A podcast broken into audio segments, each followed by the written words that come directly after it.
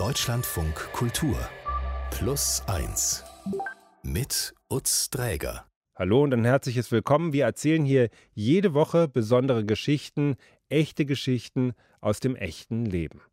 In dieser Woche haben wir die Filmemacherin Melanie Lischka zu Gast, mit der ich über ihren Film Bilder einer Mutter sprechen möchte. Hallo. Hallo, vielen Dank für die Einladung. Ja, schön, dass du gekommen bist. Wie der Titel schon anklingen lässt, äh, handelt es sich dabei um einen sehr persönlichen Film. Ähm, du hast dich darin auf die Suche nach deiner Mutter gemacht, die nach und nach aus eurer Familie verschwunden und dann auch gestorben ist, als du neun Jahre alt warst. Es ist aber nicht nur ein Film über deine Mutter, sondern, und das deutet dieses ausgeklammerte M im Titel auch an, es erzählt auch viel über das Mutter- und Frausein im Westdeutschland der 70er, 80er Jahre, wo es für Frauen wenig Möglichkeiten gab, den Rollenerwartungen gerecht zu werden und gleichzeitig auch Zeit und Raum für die eigene Entwicklung zu finden. Wie ist es überhaupt zu diesem Film gekommen für dich? Was hast du dir vorgenommen? Warum hast du dich auf diesen Weg begeben? Ich habe mir irgendwann ähm, die Frage gestellt, warum habe ich keine richtige Beziehung zu meiner Mutter und warum widerspricht das Bild einer Mutter, was ich hatte, so sehr dem gesellschaftlichen? Weil da habe ich natürlich gehört, es gibt die, den liebevollen Schwan und die fürsorgliche Mutter und die alles für ihr Kind gibt. Und dann gibt es Geschichten darüber, wie, wie Mütter vielleicht versterben und noch Briefe hinterlassen. Und ähm, all das habe ich so nicht kennengelernt. Und dann habe ich mich gewundert und gefragt, was denn da eigentlich los gewesen ist. Und habe dann mal in unser Videoarchiv geschaut. Mhm. Und war das erstmal einfach ein Gucken ins Archiv und schauen, was du so im Keller findest? Oder ging es von Anfang an darum, einen Film zu machen? Ja, also ich glaube, das Filmemachen, das geht, äh, das ist für mich auch irgendwie eine, eine Forschung. Ich benutze das quasi, um Erkenntnisse zu gewinnen, aber nicht im therapeutischen Sinne, sondern es ging mir auch wirklich darum, eine Mutter zu beobachten und etwas über die, die Rolle einer Frau herauszufinden, wenn sie ein Kind gebärt. Der Film beginnt mit Fragen, die du dir zu deiner Mutter stellst. Eine Frau, äh, ja, wie du sagst, über die du recht wenig zu wissen scheinst und der du dich äh, im Film in Gesprächen mit deinem Vater und deinem Bruder anzunähern versuchst. Ich wollte dich fragen, was ich für Ähnlichkeiten mit meiner Mama habe.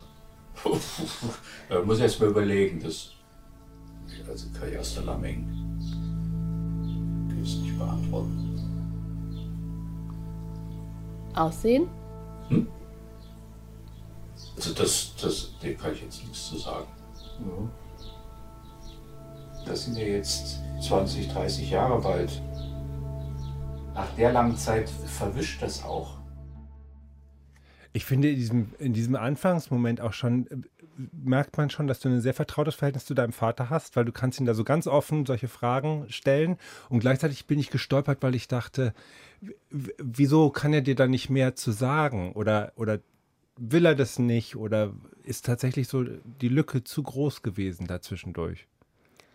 Naja, also wir haben äh, nach dem Tod meiner Mutter ja mehr oder weniger weitergelebt. Also wir haben da keine Familientherapie angeschlossen, sondern ähm, wir haben selten über das Thema gesprochen. Und im Zuge des Films bin ich dann erst auf ihn zugetreten und habe ihm wirklich eine Kamera vors Gesicht gehalten. Und das kam dabei raus. Also erstmal ein sehr behäbiges äh, Stottern.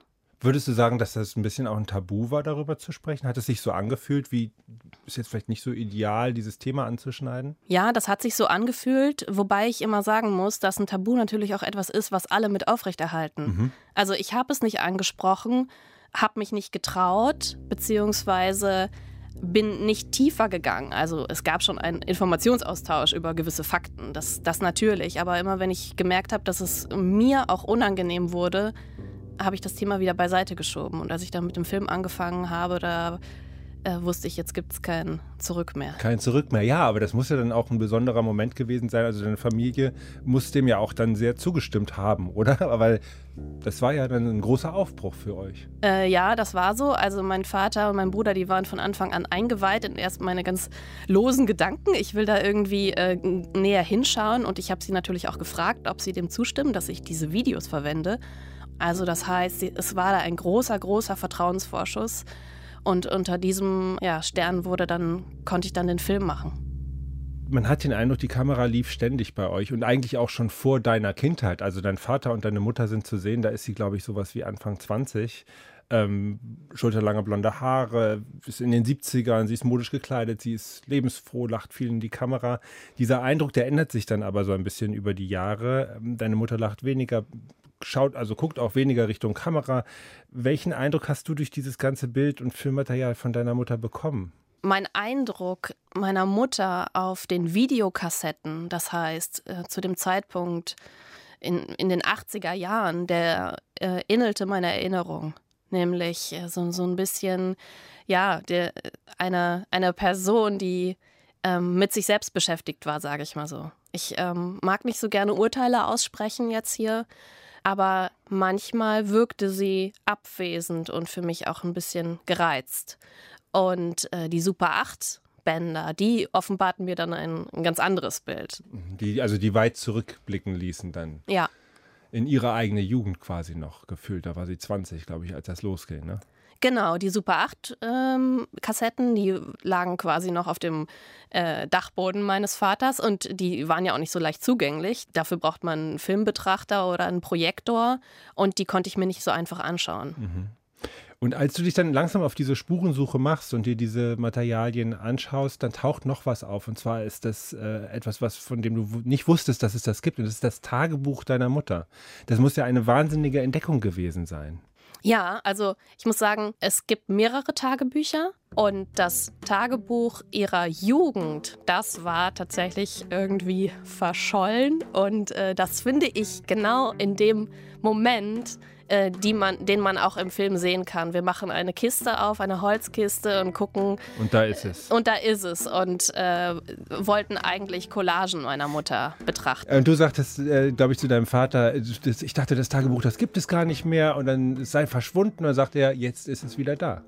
Und dann wird es zum ganz wichtigen Bestandteil deiner Erzählung im Prinzip äh, und leitet sozusagen gerade also durch, durch, den Anfangsteil des Filmes und stellt auch deine Mutter genauer vor. Vielleicht kannst du das an dieser Stelle mal machen. Wie war denn der familiäre Hintergrund deiner Mutter?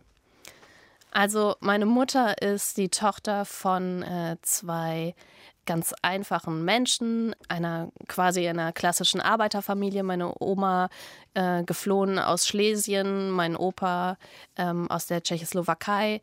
Ähm, er hat sein ganzes Leben lang in der Papierfabrik gearbeitet, äh, die man auch im, äh, im Film ab und zu sieht.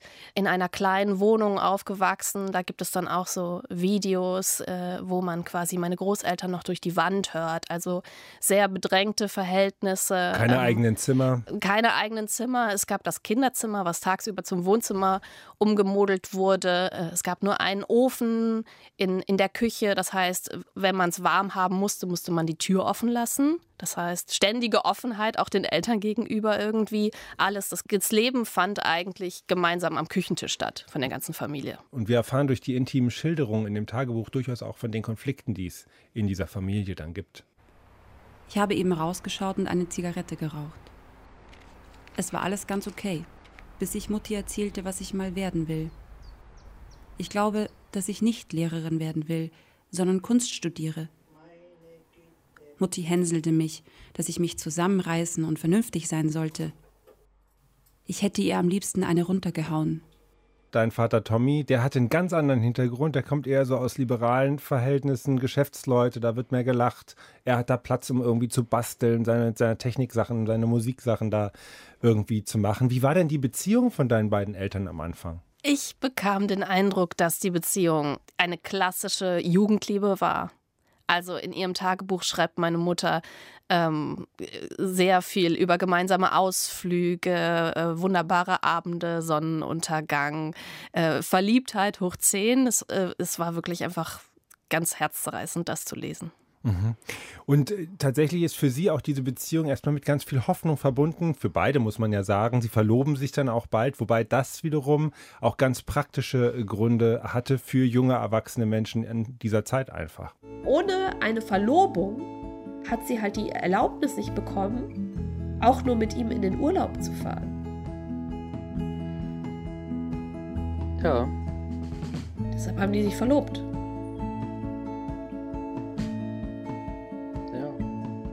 Das heißt also quasi, die Verlobung hat natürlich für sie auch Freiheit bedeutet.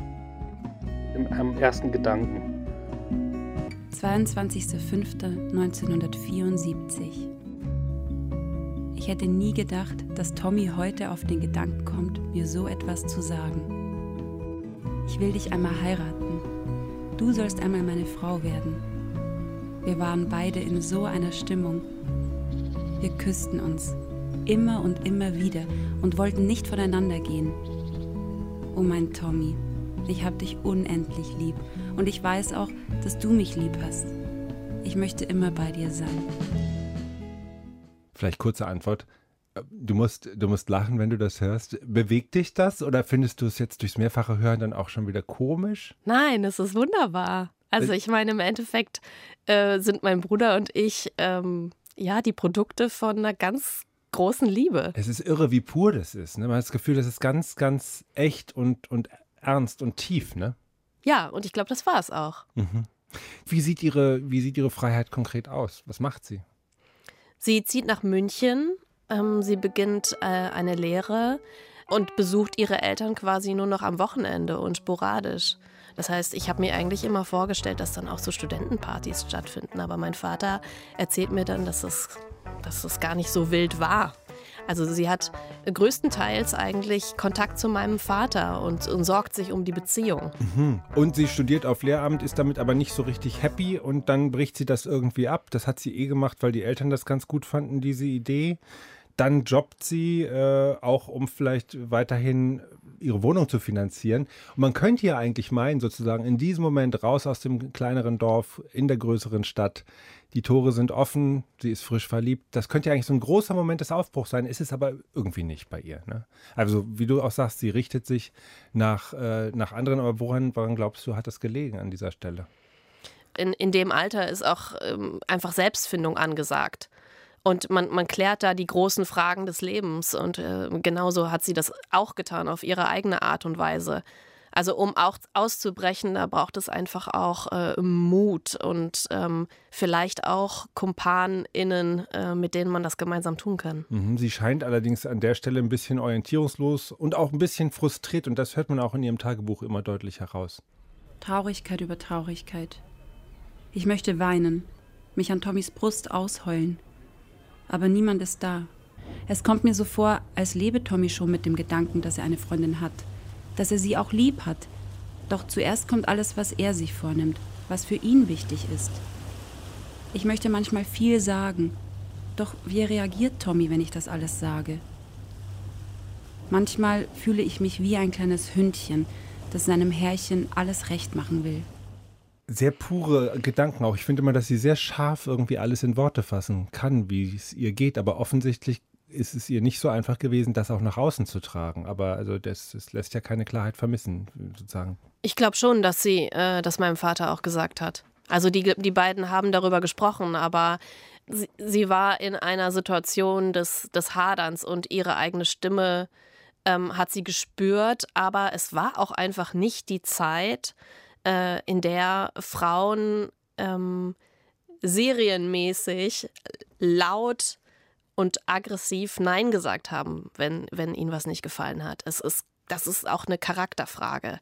Also, wenn man da hinaustritt und, und sich gegen Dinge wehrt, dann äh, braucht man dafür sehr viel Mut. Und das, das widersprach dem Frauenbild damals. Mhm. Da ging es um Harmonie. Allerdings äh, ist es ja so, sie ist, glaube ich, so, auch so von so einer abstrakten Interessenlage an ihre eigene Zukunft blockiert. Ne? Also, weil es ist ja nicht so, dass sie ganz konkret jetzt unter Druck steht, sondern es ist ja eher so, es gibt irgendwie ihre Eltern, es gibt irgendwie die Gesellschaft, es gibt irgendwie ihren Verlobten und es gibt sie mit so, mit so einer Unklarheit. Ähm, und da kommt sie nicht so richtig voran. Und ich fand auch eine Szene ganz bemerkenswert, wo man eigentlich das Gefühl hat, okay, da war eine große Chance. Da wollte sie äh, fand sie das irgendwie toll dann im Theater, so also als Maskenbildnerin. Jedenfalls ist sie an der, an der Schauspielhaus in Düsseldorf, hat sich beworben, ist aber nicht genommen worden. Und der Witz war, das kann ich mich noch erinnern, dann irgendwie am Tag vorher oder was kam von, vom Schauspielhaus, glaube ich, Düsseldorf, ein Anruf, äh, ja, da wäre jemand abgesprungen, sie könnte jetzt anfangen. Ne? So. Aber da war das Thema schon, schon, schon gelaufen und äh, oh. Wow. Ja, ja, das, aber das war äh, letztendlich dann, äh, war das, da, das, da wäre es ja nicht glücklich geworden. So. Erstmal abgesehen von den Arbeitszeiten und so, aber das ist ja eine Welt für sich. Ich meine, weißt ja auch, Maskenbildnerin und so, das ist, äh, da musste schon jemand sein, der auch. Da meinst du, dass sie dafür nicht stark genug war? Nee, da war sie bestimmt nicht stark genug dafür. Äh, da geht es ganz anders zur Sache. Das ist, da, muss dann an, aus einem anderen Holz geschnitzt sein.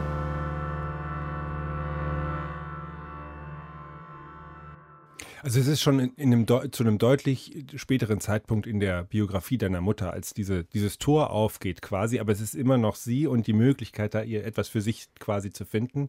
Und du warst total überrascht scheinbar, dass es diese Gelegenheit für sie gehabt hätte. Kannst du deine Reaktion vielleicht nochmal ausführlicher beschreiben?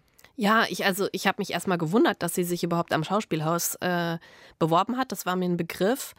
Und das also äh, wundert mich tatsächlich auch bis heute, warum sie dann die Chance nicht doch noch ergriffen hat. Glaubst du denn, dein Vater hat recht, wenn, sie, wenn er sagt, dass sie da nicht aus dem Holz geschnitzt für war, so wie er es formuliert? Nein, glaube ich nicht, dass er da recht hat.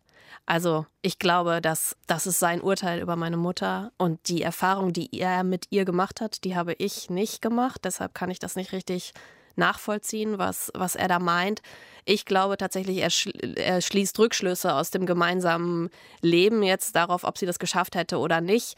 Ähm, es kann äh, einer Frau durchaus auch äh, richtig einen Kick geben, wenn sie eine Chance bekommt und mhm. wenn sie mal zeigen kann, was sie, was sie, was sie drauf hat. Mhm. Ja. Was allerdings sehr im Raum steht äh, bei denen, dann ist bald die Kinderfrage. Und da formuliert sie sich eigentlich auch äh, klar, dass es sozusagen für sie eine ganz wichtige Entscheidung ist. also sozusagen die Entscheidung, die jetzt ihr Leben sehr maßgeblich äh, beeinflussen wird. Wenn ich den Kinderplan mal aufgebe, stehe ich an erster Stelle. Das ist für mich dann ja wohl noch konkreter. Ist wohl auch ein Weg ins Ungewisse. Es gibt zwei verschiedene Möglichkeiten für mich. Erstens, ich plane ein Kind, so wie Tommy das will, in dreiviertel bis einem Jahr. Oder zweitens, ich plane nicht mehr, schiebe den Plan heraus und sorge endlich mal für mich selbst. Hatte sie diesen Kinderwunsch nicht wirklich, weil sie sagt, so wie Tommy es will? Doch, sie hatte einen Kinderwunsch. Aber was sich durch ihre ganze Geschichte durchzieht, ist einfach diese Zerrissenheit. Also, Sie wusste, sie, sie möchte Kinder, vielleicht auch die Gesellschaft erwartet von ihr, dass sie Kinder bekommt. Das ist sozusagen ein logischer, äh, eine logische eine logische Station in ihrem Leben als Frau. Auf der anderen Seite dann äh, die beruflichen Wünsche und irgendwie der Drang nach Selbstverwirklichung, äh, künstlerisch tätig zu sein. Also es, sie, sie, sie hat die ganze Zeit geschwankt zwischen diesen verschiedenen Zwängen, glaube ich. Mhm. Es gibt eine Szene im Film, in der sie schwanger zu sehen ist und du kommentierst sie äh, aus dem Off, dass sie da quasi auf den Filmaufnahmen zum letzten Mal lachend gesehen worden ist. Da ist sie hochschwanger mit dir im Bauch, sitzt glücklich auf dem Balkon und strickt, glaube ich, irgendwas oder so. Und äh, dann gibt es da andere Szenen, die später im Film kommen, die im total starken Kontrast dazu stehen. Also besonders eindrücklich fand ich diese Szene in einem Garten ähm, wo du ein Anliegen an deine Mutter hast und sie von dir wegläuft. Ähm, kann an dieser Stelle mal vielleicht reinhören.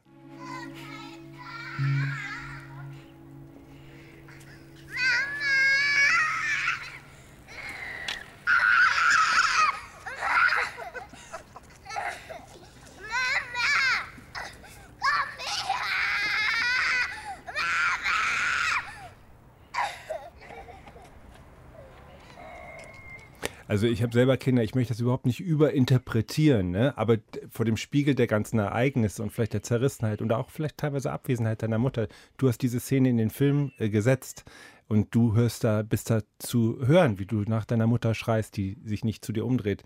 Macht das was emotional mit dir oder hast du das extra auch so gewählt, weil du findest, dass es hat da seinen Platz? Also ich muss dazu sagen, ich habe zwischen dem äh, Film und dem Tod meiner Mutter eine Therapie gemacht. Das heißt, der Film war keine Therapie und ich bin quasi nicht äh, ungeschützt auf dieses Material zugegangen. Also im Zuge des Films macht das natürlich was mit mir und ich habe auch mein Material mit, äh, also mit meinen persönlichen Gefühlen äh, angeschaut. Und ich habe gedacht einfach, das ist eine, eine, eine wertvolle eine wertvolle Szene und sie zeigt das, das ist ein Symbol dafür, was passiert ist, nämlich dass sie sich umdreht und geht. Mhm. So war's. Hm, also schilderst du sehr intensiv dein Leben, euer Zusammenleben, Zusammenspiel, aber was du halt auch machst, darüber haben wir ja auch immer wieder schon so ein bisschen gesprochen, ist halt sozusagen die, die Geschichte und die gesellschaftspolitische Dimension des Ganzen irgendwie zu zeigen, indem du auch historisches Material äh, äh, bemühst und da in den Film einschneidest. Wie sehr glaubst du denn, dass die Geschichte deiner Mutter eine von vielen Frauen in dieser Zeit einfach auch ist? Das zeigt mir einfach die, oder zeigen mir die vielen Reaktionen die ich bei den Filmgesprächen bekomme, die vielen Zuschriften, die ich bekomme, Frauen, die sich gehört fühlen oder fühlten. Aber ich habe mir das am Anfang auch schon irgendwie gedacht, gefühlsmäßig, dass das eine, äh, eine exemplarische Geschichte ist einer Mutter in Westdeutschland tatsächlich, weil in der DDR waren die Zustände noch ein bisschen anders, ich glaube, damals im Raum Düsseldorf war es gang und äh, gäbe, dass Mütter zu Hause blieben.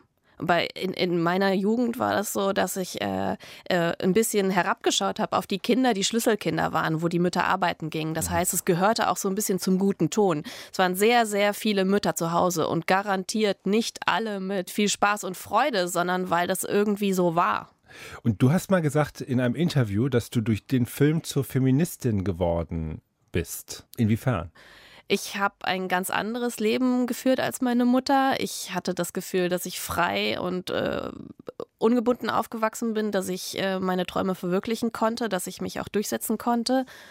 Und aus meiner persönlichen Erfahrung heraus, und die ist eine sehr, sehr subjektive, ähm, da habe ich nicht so wirklich gesehen, warum äh, Feminismus äh, eine Rolle spielen sollte, weil er in meinem Leben bis dato keine Rolle gespielt hat.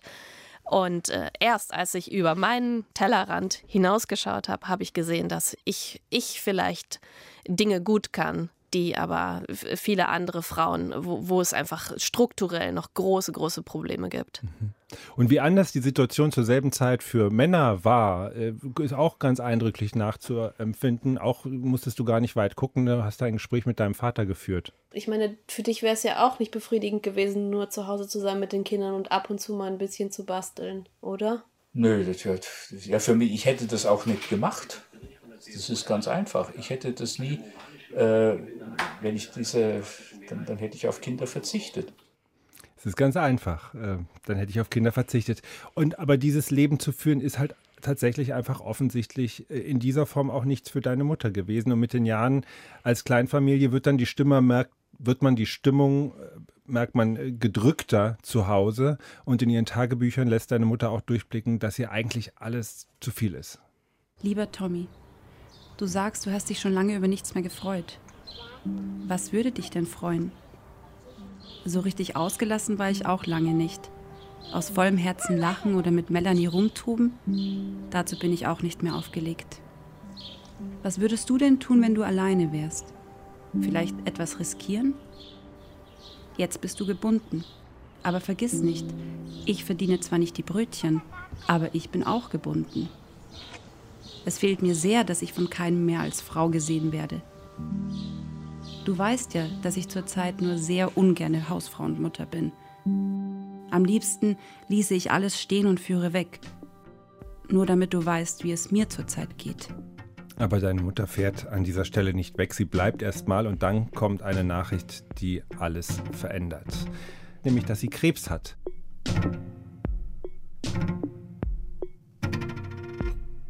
Wie hast du das erste Mal von dieser Krankheit deiner Mutter gehört oder gespürt, dass da etwas irgendwie nicht stimmt? Ich glaube, meine Eltern haben damals einfach ein Gespräch mit uns geführt. Daran kann ich mich tatsächlich nicht mehr so gut erinnern. Aber wir haben natürlich auch viele Nachmittage in Arztpraxen dann verbracht, weil da ständig Untersuchungen waren. Okay.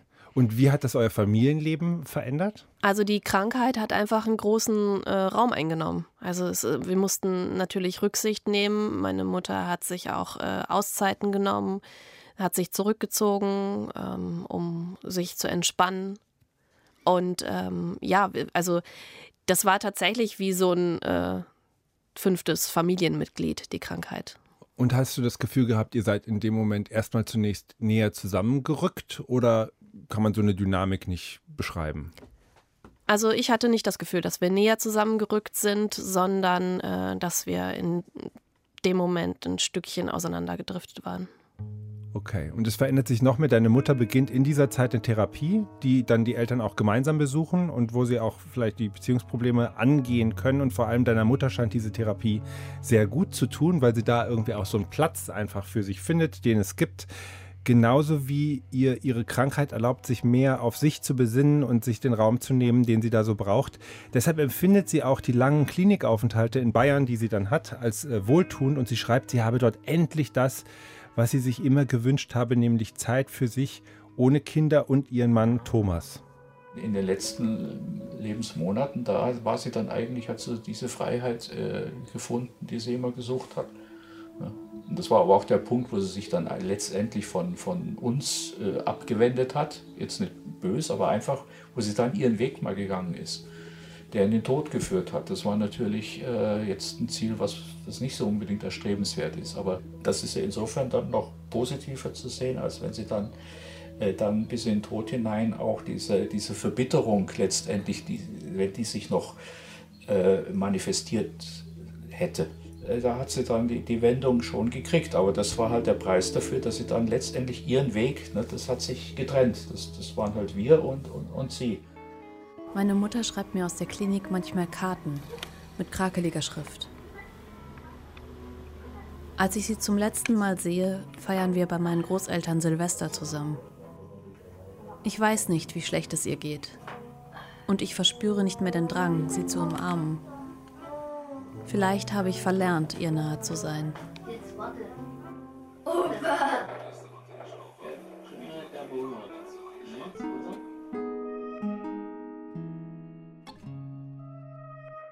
Und drei Monate später, im März 1993, stirbt deine Mutter. Du bist da neun Jahre alt und du sagst im Film, dass du dir gewünscht hättest, dass sie dir etwas hinterlassen hätte. Also was hättest du dir da gewünscht? Ich hätte mir schon noch ein paar persönliche Worte gewünscht, die sie an mich richtet. Ähm, was, wie, ja, ob sie, was sie mir auf den Weg gibt, sozusagen, mit in mein eigenes Leben eine Verabschiedung oder irgendwas, was unsere Beziehung nochmal hervorhebt. Mhm. Und hätte das was für dich zum Positiven verändert? Also ich kann diesen Wunsch total nachvollziehen, total.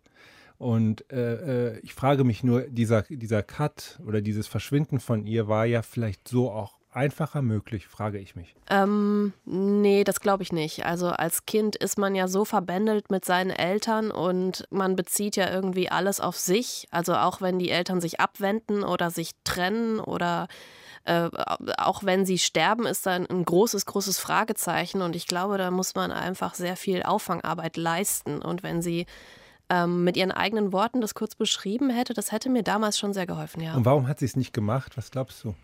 Ich muss Sie kurz fragen. ähm, nee, ich, ich weiß es nicht.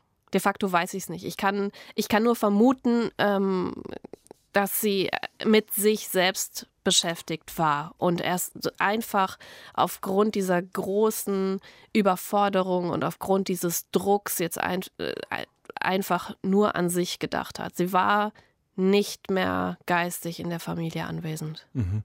Hattest du auch eine Phase, wo du einfach da enttäuscht und sauer warst drüber? Hatte ich ja. Hätte deine Mutter irgendwas anders machen können, sollen?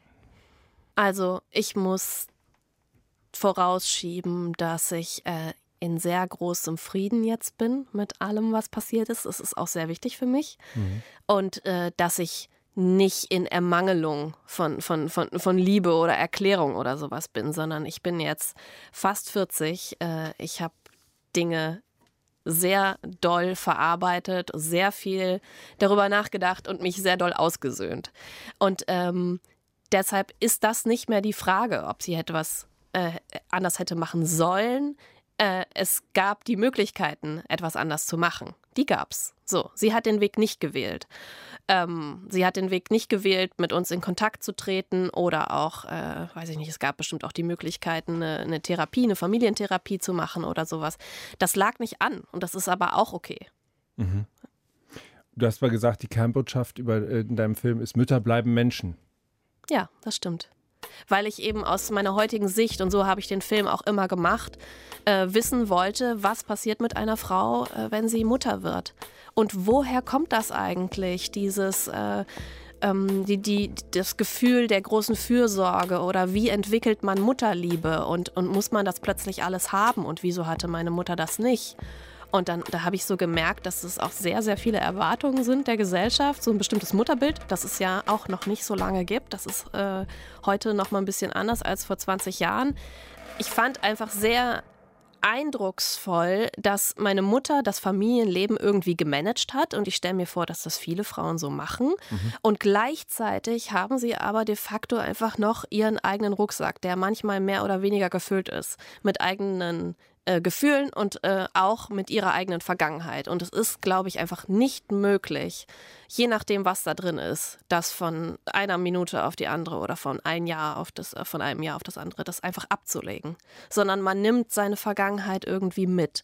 Und das, äh, das tun wir alle. Und ich finde, das muss man so mit einberechnen. Und hat dieser Film, diese Arbeit damit, deine eigenen Familiengeschichte, was jetzt nochmal neu mit deiner Überlegung, Mutter zu werden, wenn ich dich das fragen darf, das macht man ja schnell, aber es ist ja sehr persönlich. Äh, hat das irgendwas damit gemacht? Ähm, es hat was damit gemacht, dass ich ähm, viel über Mutterschaft nachdenke und auch Mütter in meinem Umfeld ähm, ähm beobachte und, und viel darüber lese und, und merke, dass ein wahnsinniger Perfektionsanspruch da ist. Und oftmals nicht nur Mütter, sondern auch Eltern äh, Ängste haben, ihren Kindern mit kleinen Fehlern äh, große Dinge anzutun. Und ich habe das Gefühl, dass, ähm, dass das dass man als Eltern viel lockerer sein könnte. Also ich habe keine Kinder, aber wenn ich welche hätte oder falls ich noch welche bekomme, dann, dann stelle ich mir vor, dass ähm, mir im Hinterkopf bleibt, dass Kinder auch sowas haben wie eine Resilienz. Und das ist, also es ist mir ganz, ganz wichtig, dass nämlich auch ich überlebensfähig bin, obwohl ich eine große Krise durchgemacht habe. Und ähm, dass man eben nicht als Eltern ständig äh, darauf aufpassen muss, alles von sich zurückzuhalten und, ähm, äh, weiß ich nicht, 100.000 äh, Prozent zu geben und, und, dann auch noch fünf Kuchen zu backen und äh, was weiß ich. Es gibt ja heute, heutzutage so viele Ansprüche, aber man kann das nicht schaffen. Das glaube ich. Und wie ist der Film bei deiner Familie angekommen? Die waren, äh, glaube ich, äh, stolz und äh, für meinen Bruder war das auch eine ganz, äh, ganz interessanter Einblick in unsere Familiengeschichte, ja. Mhm. Dein Film, Bilder meiner, einer Mutter, ist schon preisgekrönt, jetzt aber auch noch in der Vorauswahl für den Deutschen Filmpreis. Dafür viel Erfolg. Wer ihn jetzt noch nicht gesehen hat, der sollte das vielleicht unbedingt nachholen. Und ich bedanke mich ganz, ganz herzlich, dass du heute zu uns gekommen bist. Die Filmemacherin und Autorin Melanie Lischka war das hier bei Plus 1. Vielen Dank. Vielen Dank für das Gespräch. Wenn Sie eine Geschichte erlebt haben, von der Sie glauben, dass wir sie hier erzählen sollten, das kann natürlich auch eine völlig andere Geschichte sein, dann schreiben Sie uns bitte eine Mail an plus1.deutschlandradio.de. In unserem zweiten, unserem Lieblingsgast-Podcast habe ich in dieser Woche Besuch bekommen von Katja Gamasch, auch bekannt als Katja Kremmel oder Rabenmutter in ihrer Comedy oder Satire, die sie macht. Aber eventuell kennen Sie sie auch als Journalistin in Radio oder Fernsehen.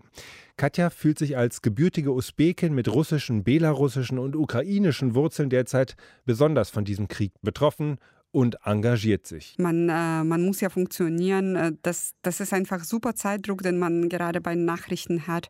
Man hat keine Zeit darüber nachzudenken und denkt, okay, heute Abend irgendwann werde ich das alles verarbeiten, aber am Abend ist noch was anderes los und dann ist die Familie da und dann fällt man einfach äh, müde ins Bett, nimmt irgendwie Beruhigungsmittel, weil man sonst in der Nacht aufwacht und darüber grubelt. Ja, äh, und äh, am nächsten Tag geht es schon wieder los. Katja Gamasch bei Plus 1. Jeden Sonntag zwischen 10 und 12 Uhr ist auf Deutschlandfunk Kultur übrigens plus 1 Zeit. Und wenn Ihnen gefallen hat, was Sie gehört haben, dann lassen Sie uns doch gerne 5 Sterne da, dort wo es geht. Mein Name ist Utz Träger, ich sage danke, machen Sie es gut und ciao.